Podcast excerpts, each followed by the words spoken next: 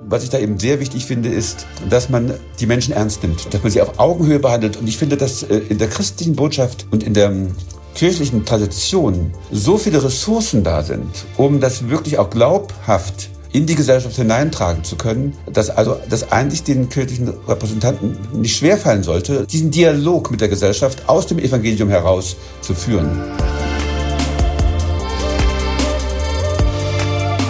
Mit Herz und Haltung. Dein Akademie-Podcast.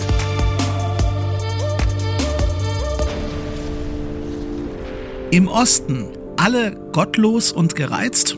Im Gespräch mit dem Religionssoziologen Detlef Pollack über Säkularisierung und Ressentiments in Ostdeutschland.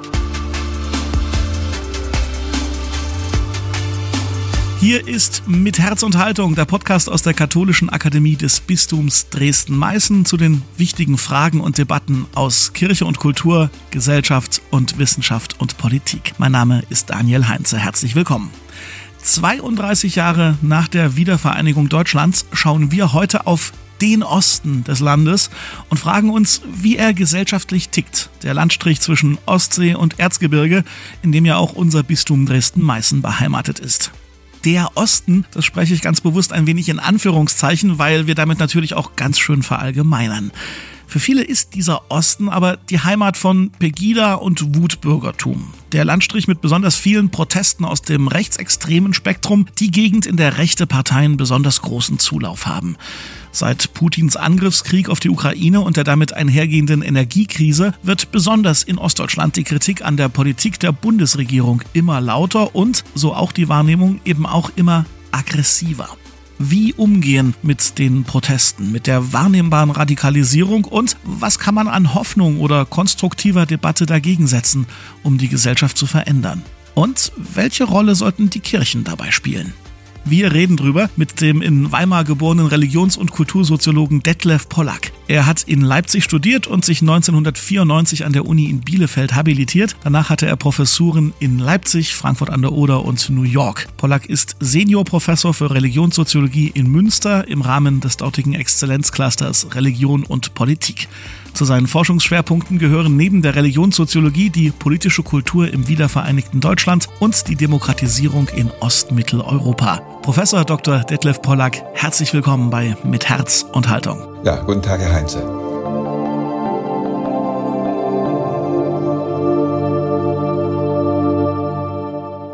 Herr Pollack, Schon vor der Corona-Pandemie haben ostdeutsche Bundesländer mit Protesten von rechten Gruppierungen und Parteien Schlagzeilen gemacht und gefühlt spitzt sich die Lage momentan immer weiter zu. Aktuell sind es die sogenannten Freien Sachsen, die Woche um Woche zu Protesten aufrufen und gegen Politikerinnen und Politiker hetzen. Wie groß ist aus Ihrer Sicht die Gefahr, dass es demnächst mancherorts zu Aufständen kommen könnte? Ja, von Volksaufständen hat ja unsere Außenministerin auch gesprochen. Ähm, das ist natürlich wissenschaftlich gesehen äh, sehr schwer abzuschätzen. Also das Erste, was mir da einfällt, ist, man sollte jetzt nicht die Proteste, die ja im Osten in der Tat im Augenblick gerade entstehen, noch dadurch führen, dass man sie sozusagen herbeibeschwört. Ich würde eigentlich eher ähm, zu einer gewissen Zurückhaltung neigen und äh, sagen, wir müssen das genau beobachten. Es gibt im Osten auf jeden Fall ein Potenzial für Proteste. Ähm, das sieht man an dieser ganzen ähm, ja, Unmutskultur, die im Osten doch präsent ist. Man kann aber diese Unmutskultur auch dadurch bestärken, dass man durch die Berichterstattung in den Medien oder auch durch Äußerungen von Politikerinnen und Politikern sie gewissermaßen herbei zitiert. Ähm, meine Einschätzung ist, dass bislang jedenfalls, das ändert sich ja auch im Augenblick immer wieder, ja, die, die Zahl der Protestierenden noch überschaubar ist. Ähm, also in den Großstädten, Leipzig oder auch in Magdeburg, ähm, gehen im unteren vierstelligen Bereich äh, ja, die Menschen auf die Straße, also zwischen zwei, drei, viertausend sind das so. In Dresden waren es jetzt etwas mehr, achttausend. In den kleineren Städten sind es einige hundert und oft äh, marschiert man ja auch nicht gemeinsam, sondern durchaus getrennt und grenzt sich auch voneinander ab. Also das in meinen Augen äh, Wichtige würde ich darin sehen, dass man nicht dadurch, dass man sozusagen in der Berichterstattung ähm, eine gewisse Nervosität an den Tag legt, diese Proteste noch schürt und zunächst mal habe ich das Gefühl, dass es äh, sich um Proteste handelt, die noch nicht äh, ein so hohes Maß äh, erreicht haben, dass man von Aufständen oder von der Gefahr von Aufständen sprechen könnte. Und trotzdem haben Sie jetzt mehrfach das Wörtchen noch benutzt oder noch nicht gesagt. Das heißt, Sie glauben, das Potenzial ist trotzdem da? Das Potenzial ist da, würde ich sagen, ja. Ähm, das Potenzial ist da, aber ähm, man kann es auch umgedreht formulieren. Es sind immerhin doch ungefähr vielleicht 60, 70, 80 Prozent die also die demokratischen Parteien wählen, also zwischen 20 und 30 Prozent. Im Osten wählen AfD. Und das ist in meinen Augen das Potenzial, um das es geht. Dieses Potenzial ist abrufbar, aber nicht alle von denen sind wirklich auch bereit, auf die Straße zu gehen. Und schon gar nicht sind sie bereit, sozusagen, ja, sich, also gesetzesverletzend zu verhalten. Aber ich würde sagen, ja, äh, das muss man beobachten. Und äh, in dem noch, was Sie jetzt ansprechen, schwingt eben die Unsicherheit des Sozialwissenschaftlers mit, der noch nicht beobachten kann, dass es wirklich sich um ähm, ja, massive Proteste handelt, aber man weiß eben nicht, wie es weitergeht. Sie haben es angedeutet, Querdenker, Impfgegner, Reichsbürger und auch Verschwörungstheoretiker finden wir eigentlich überall in der Bundesrepublik. Und trotzdem ist die Wahrnehmung, dass solche Bewegungen gerade in Ostdeutschland eine besonders hohe oder intensive Resonanz finden. Haben Sie eine Erklärung dafür? Also erstmal muss ich das bestätigen. Diese verschiedenen Gruppen, die Sie aufgeführt haben, kommen darin überein, dass also Sie alle, die Querdenker, die Impfgegner, die Reichsbürger, die Esoteriker, die Verschwörungstheoretiker und so weiter, die staatlichen Institutionen, die offizielle Politik, die Regierung ablehnen, aber auch sowas wie Wissenschaft äh, skeptisch betrachten.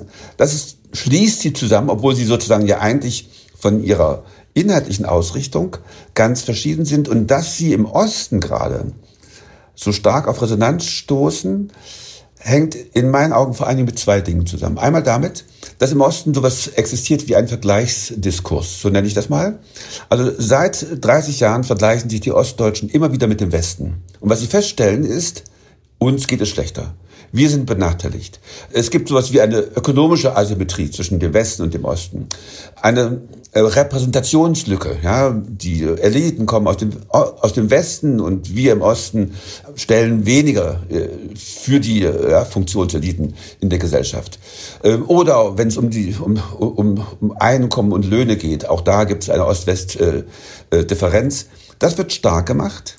Und ähm, man kann eigentlich sagen, dass die Ostdeutschen, wenn man sie persönlich fragt, und das machen ganz viele Sozialwissenschaftler in den unterschiedlichsten Untersuchungen, dann sind sie eigentlich relativ zufrieden. Also zum Beispiel, wenn man sie fragt, sind sie eigentlich mit ihrer persönlichen ökonomischen Lage zufrieden, dann sagen das äh, 68 Prozent.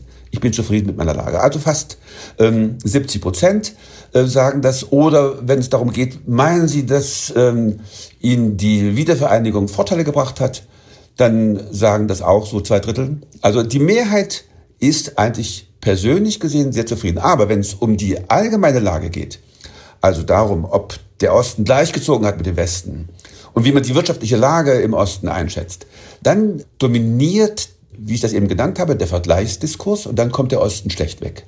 Also das ist sozusagen ein Grund, warum ja viele von den Ostdeutschen gewissermaßen ähm, bereit sind, sich doch stärker zu beklagen über die gegenwärtigen Zustände, als sie als zufriedenstellend anzusehen. Aber wie kommt es, dass das so lange und so hartnäckig verfängt? Ich meine, 32 Jahre, soweit ich weiß, kann man da ja wirklich gut von einer Generation sprechen. Und es ist nach wie vor ja ein Thema. Ne? Man könnte ja auch sagen oder vermuten, dass sich das nach ein paar Jahrzehnten Vereinigung irgendwie erledigt oder zumindest angeglichen hätte. Genau, und damit komme ich eigentlich zu dem zweiten Punkt, den ich stark machen möchte.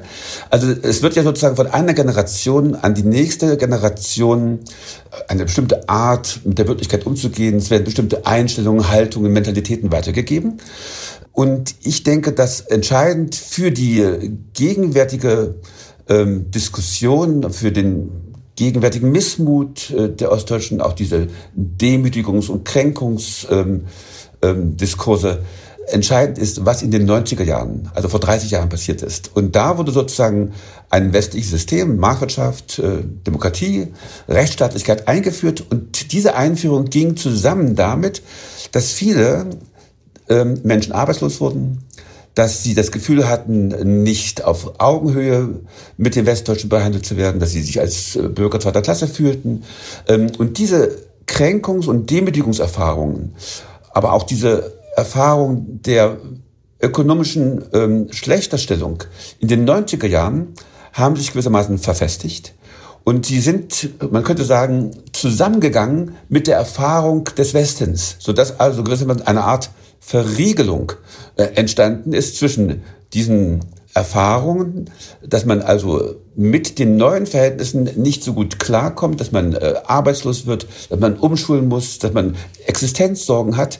Diese Erfahrung ist sozusagen verkoppelt mit einer anderen Erfahrung, nämlich, dass die neue westliche Welt eingeführt wird im Osten und dann ist daraus nicht sozusagen eine Begeisterung über diese neuen Möglichkeiten entstanden, sondern so, so eine Art Verdrossenheitsgefühl oder eine Art Ressentiment was von einer Generation an die nächste weitergegeben wird, was sich verfestigt hat. Aber man muss auch sagen, es hat sich verfestigt bei einer Minderheit.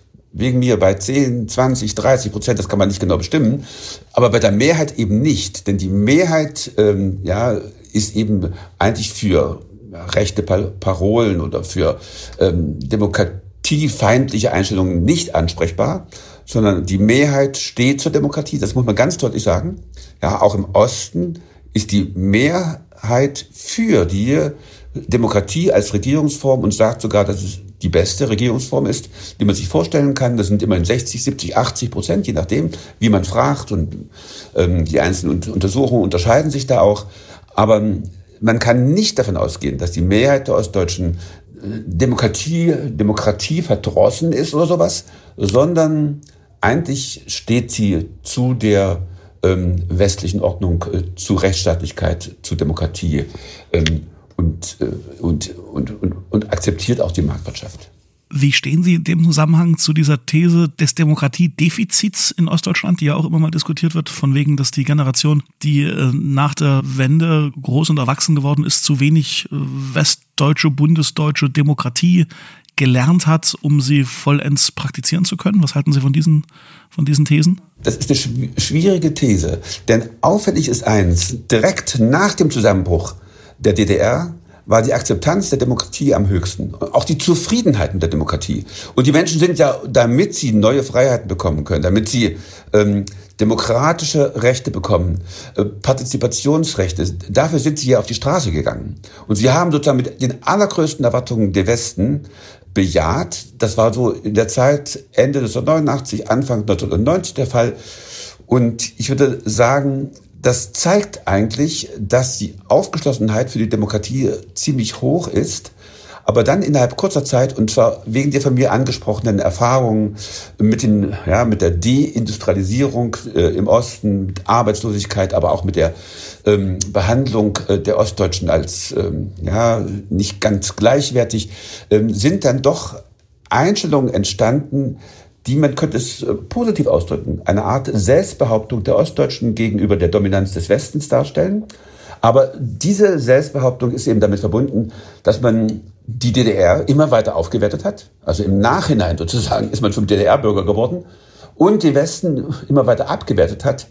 Ähm, ich würde also nicht von einer defizitären Erfahrung der Demokratie sprechen, sondern von den ähm, ja, beschwerlichen Erfahrungen der 90er Jahre, um zu erklären, warum Ostdeutsche nach wie vor skeptischer sind gegenüber der Demokratie. Die Differenz zwischen West und Ost ist nicht sehr groß, aber sie ist signifikant. Auch beim Thema Russland scheint der Osten anders zu ticken. Ein nicht geringer Anteil der Menschen scheint sich hier mit einer klaren Verurteilung Russlands im Zuge des Angriffs auf die Ukraine ja schwer zu tun. Wie viel hat das aus Ihrer Sicht mit der Sozialisierung vieler, ja durchaus älterer Menschen in der ehemaligen DDR zu tun, in der ja ein deutlich anderes Russlandbild propagiert wurde als in der Bundesrepublik? Ja, ich würde eben vor allen Dingen darauf abstellen, dass die äh, Sozialisation in der DDR, die politische Sozialisation im Grunde genommen doppelbödig war. Auf der einen Seite hat man bestimmte Bilder von Russland äh, vermittelt bekommen, aber die Menschen haben das ja nur zu einem sehr geringen Teil akzeptiert. Also man, könnte sagen, es gab sozusagen eine dominante äh, Kultur, eine dominante politische Kultur im Osten, die sehr stark auf Verweigerung und auf Distanz und auf Skepsis gestimmt war gegenüber der offiziellen Propaganda.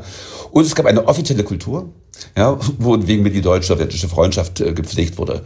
Also, wenn ich mich selber daran erinnere, es gibt ja keine verlässlichen Daten aus der Zeit der DDR, aber es, es gab eigentlich niemanden, der sozusagen ein, ein enges persönliches Verhältnis zu Russland gepflegt hat oder ähm, ja, versucht hat, sozusagen die Russen, von denen man in der Regel relativ abschätzig gesprochen hat, zu verteidigen, sondern da gab es eigentlich mehr sozusagen ein Überlegenheitsgefühl, zum Teil so auch gar ein bisschen Verachtung. Und umso erstaunlicher ist es ja, dass die Ostdeutschen eben nach 1990 dann ähm, doch also sehr stark ähm, deutlich gemacht haben, dass sie ein anderes Verhältnis haben zu Russland. Manche behaupten sogar, sie würden also Russland besser verstehen können als die Westdeutschen, weil sie da irgendwie mehr Erfahrung gemacht haben. Und meine Erklärung dafür ist eben dies, dass das gewissermaßen die seitenverkehrte Widerspiegelung der Skepsis gegenüber dem Westen ist. Und man,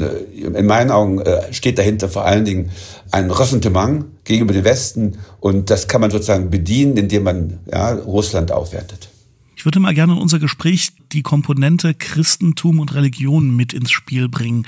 In vielen Ländern wie etwa in den USA oder auch Frankreich beobachten wir einen Schulterschluss zwischen rechtspopulistischen Bewegungen und Parteien einerseits und christlichen Fundamentalisten andererseits.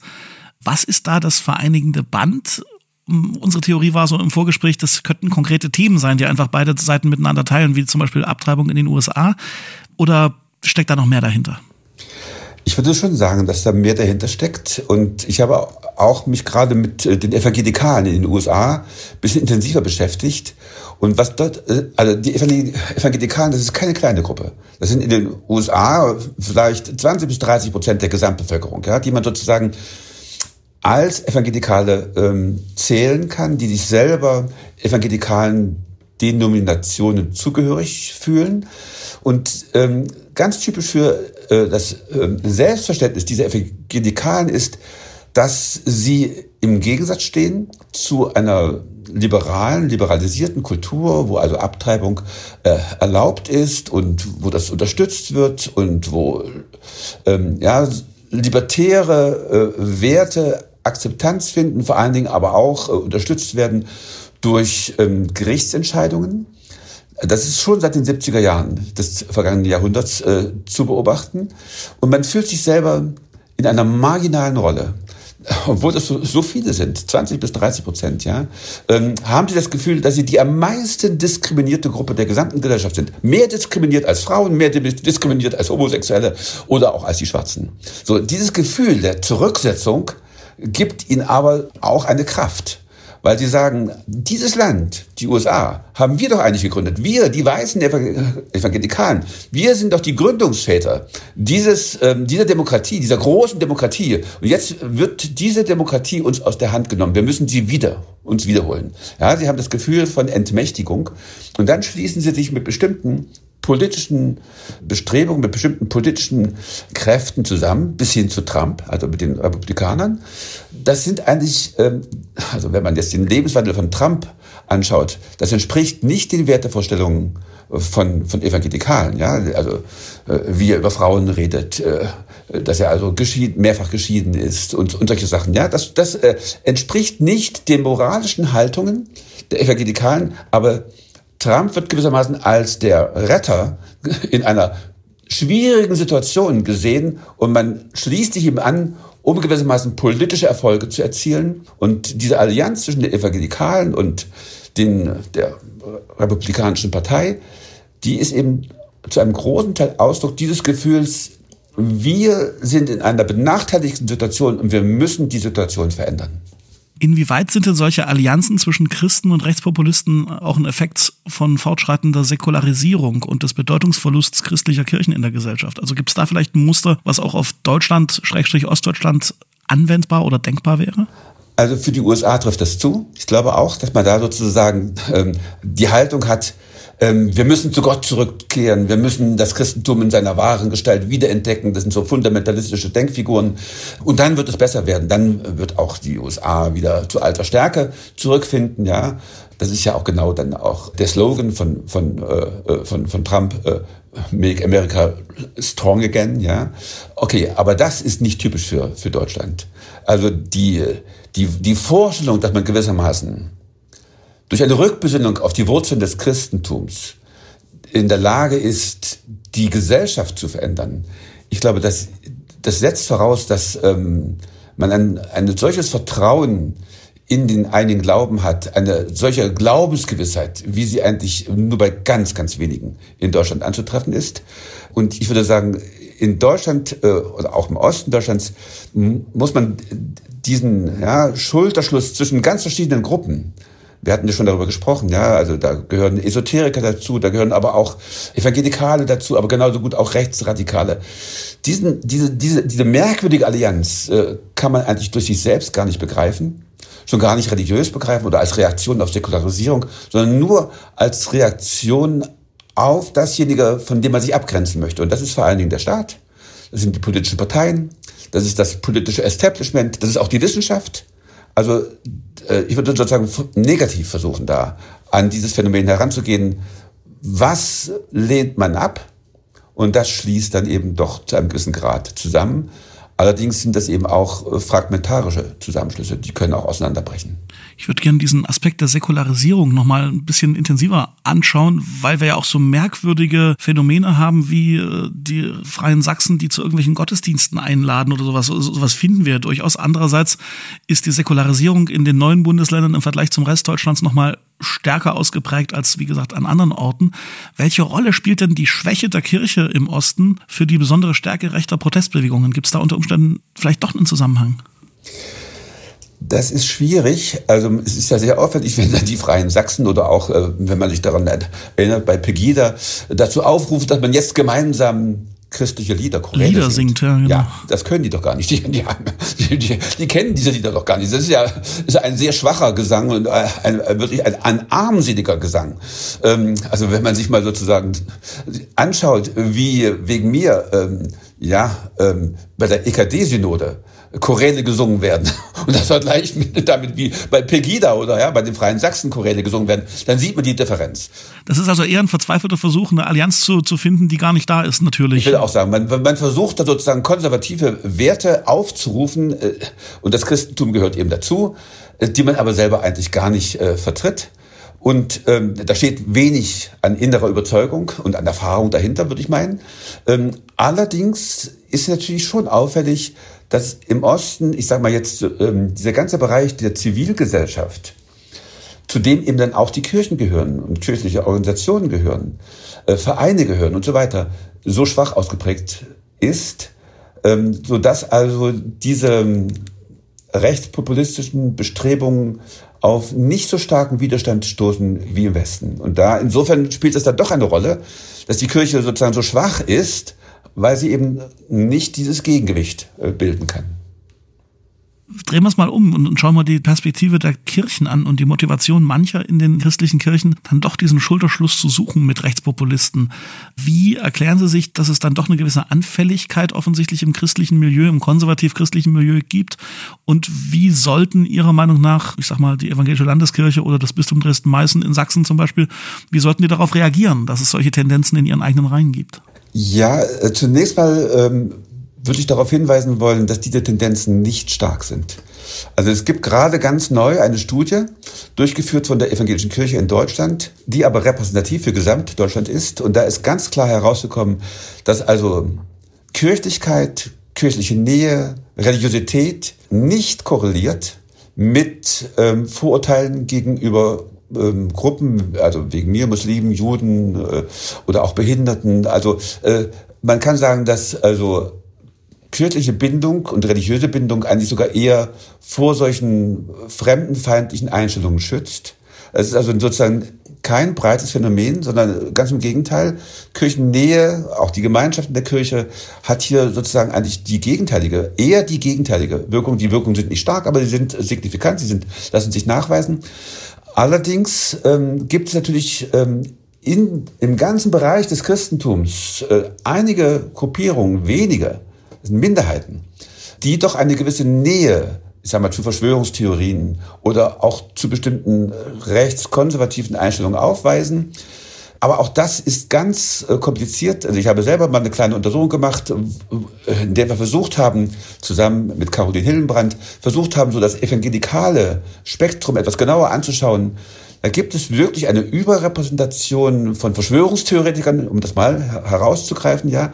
Aber es gibt genauso gut auch ähm, genauso viele, wie äh, da sozusagen die Verschwörungstheorien unterstützen. Äh, genauso viele äh, sprechen sich dagegen aus, aber wenn man das sozusagen dann insgesamt betrachtet, ist sozusagen diese Neigung doch stärker unter Evangelikalen ausgebreitet als in der Gesamtbevölkerung. Das, da gibt es sozusagen so eine Affinität in diese Richtung, aber im Großen und Ganzen sind das wirklich Minderheiten und das, das Feld ist äußerst ähm, divers und der dominante Trend ist der gegenteilige. Der dominante Trend ist, dass sozusagen kirchliche, christliche Gemeinschaft eigentlich eher sozusagen vor solchen äh, gruppenbezogenen Vorurteilen, vor Rassismus äh, schützt. Was man aber beobachten kann, wenn es um Homophobie geht, dann äh, gibt es eine gewisse Nähe zwischen ja, kirchlicher Bindung und solchen homophoben oder sexistischen Einstellungen. Ich bin insofern jetzt ein bisschen überrascht über das, was Sie sagen und auch aus Ihrer eigenen Forschung äh, gefunden haben, wenn ich mich daran erinnere, dass vor noch gar nicht so langer Zeit, ich meine 2019,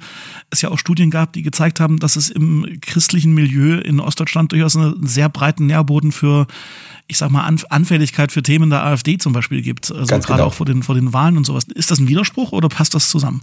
Sehr schön, dass Sie darauf zu sprechen kommen. Ja, das haben, haben Sie doch gut in Erinnerung. Also Sie beziehen sich, glaube ich, auf eine breit diskutierte Studie äh, des äh, Pew Research Centers aus den USA. Das ist ein sehr an, angesehenes Institut.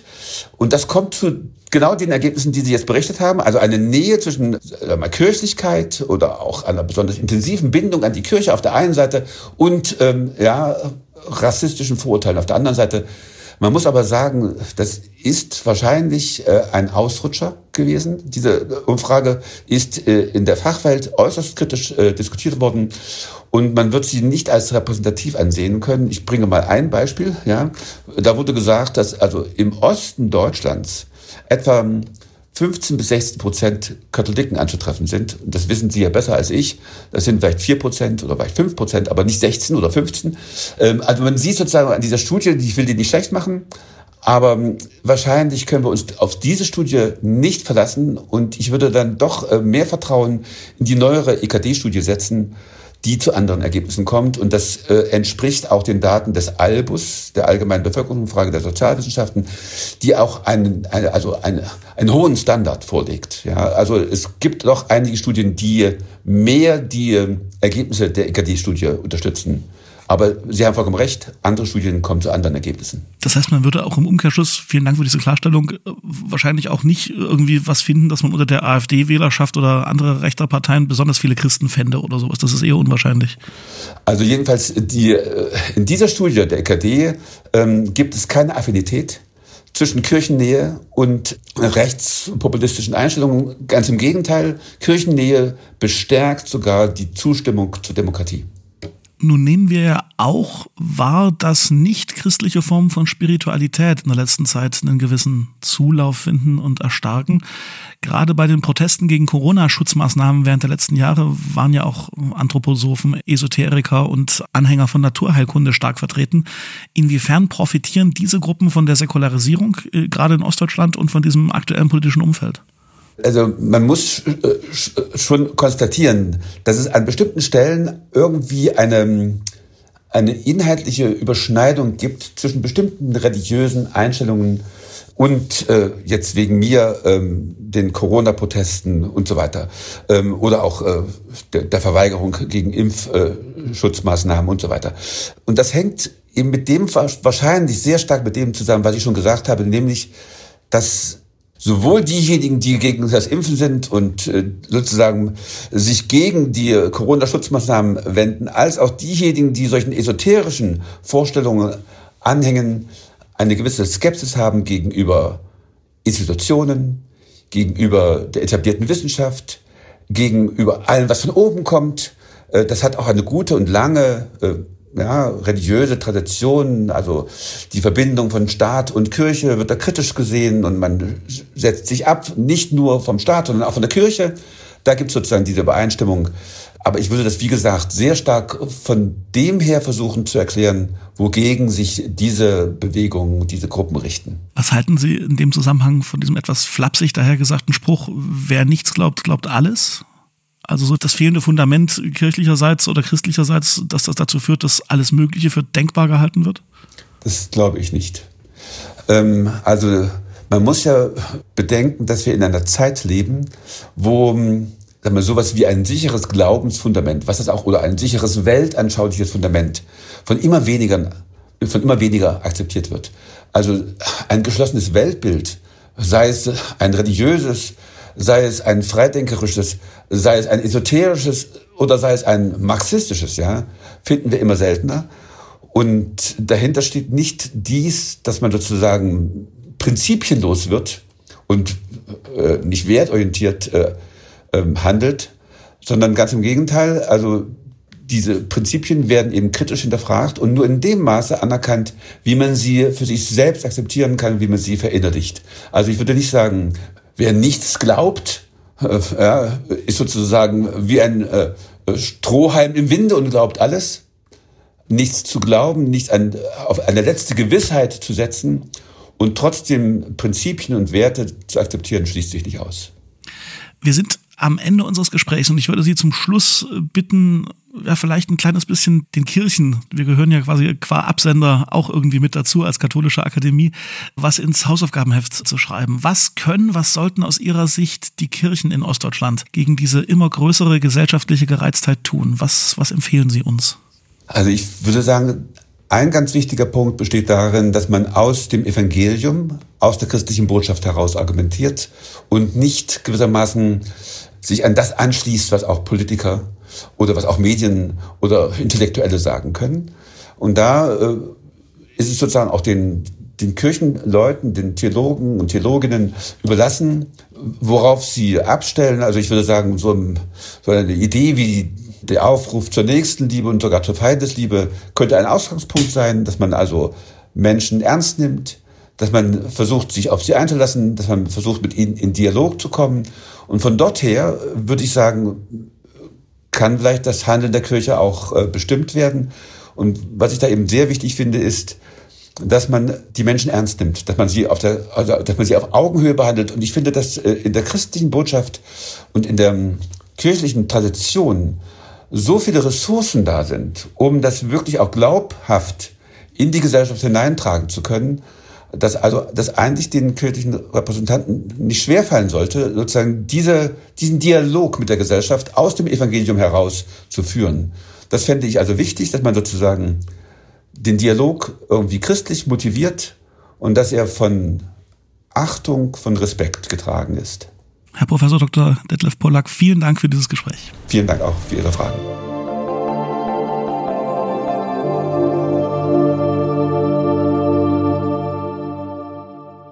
Damit soll die Debatte noch lange nicht zu Ende sein. Uns interessiert natürlich wie immer eure Meinung. Bitte mischt euch ein in den Kommentaren auf Instagram, auf Facebook oder direkt auf der Webseite akademie lebendig-akademisch.de. Und wenn euch gefällt, was wir grundsätzlich hier so machen bei Mit Herz und Haltung, dann A, abonniert uns bitte, um nichts mehr zu verpassen und B, empfehlt uns bitte weiter an Leute, die sich vielleicht ebenfalls für die Themen dieses Podcasts hier interessieren. An dieser Folge mitgearbeitet haben Falk Hamann, Thomas Arnold, Jonas Lietz und ich. Mein Name ist Daniel Heinze. Vielen Dank fürs Zuhören. Tschüss und bis zum nächsten Mal. Mit Herz und Haltung. Dein Akademie-Podcast.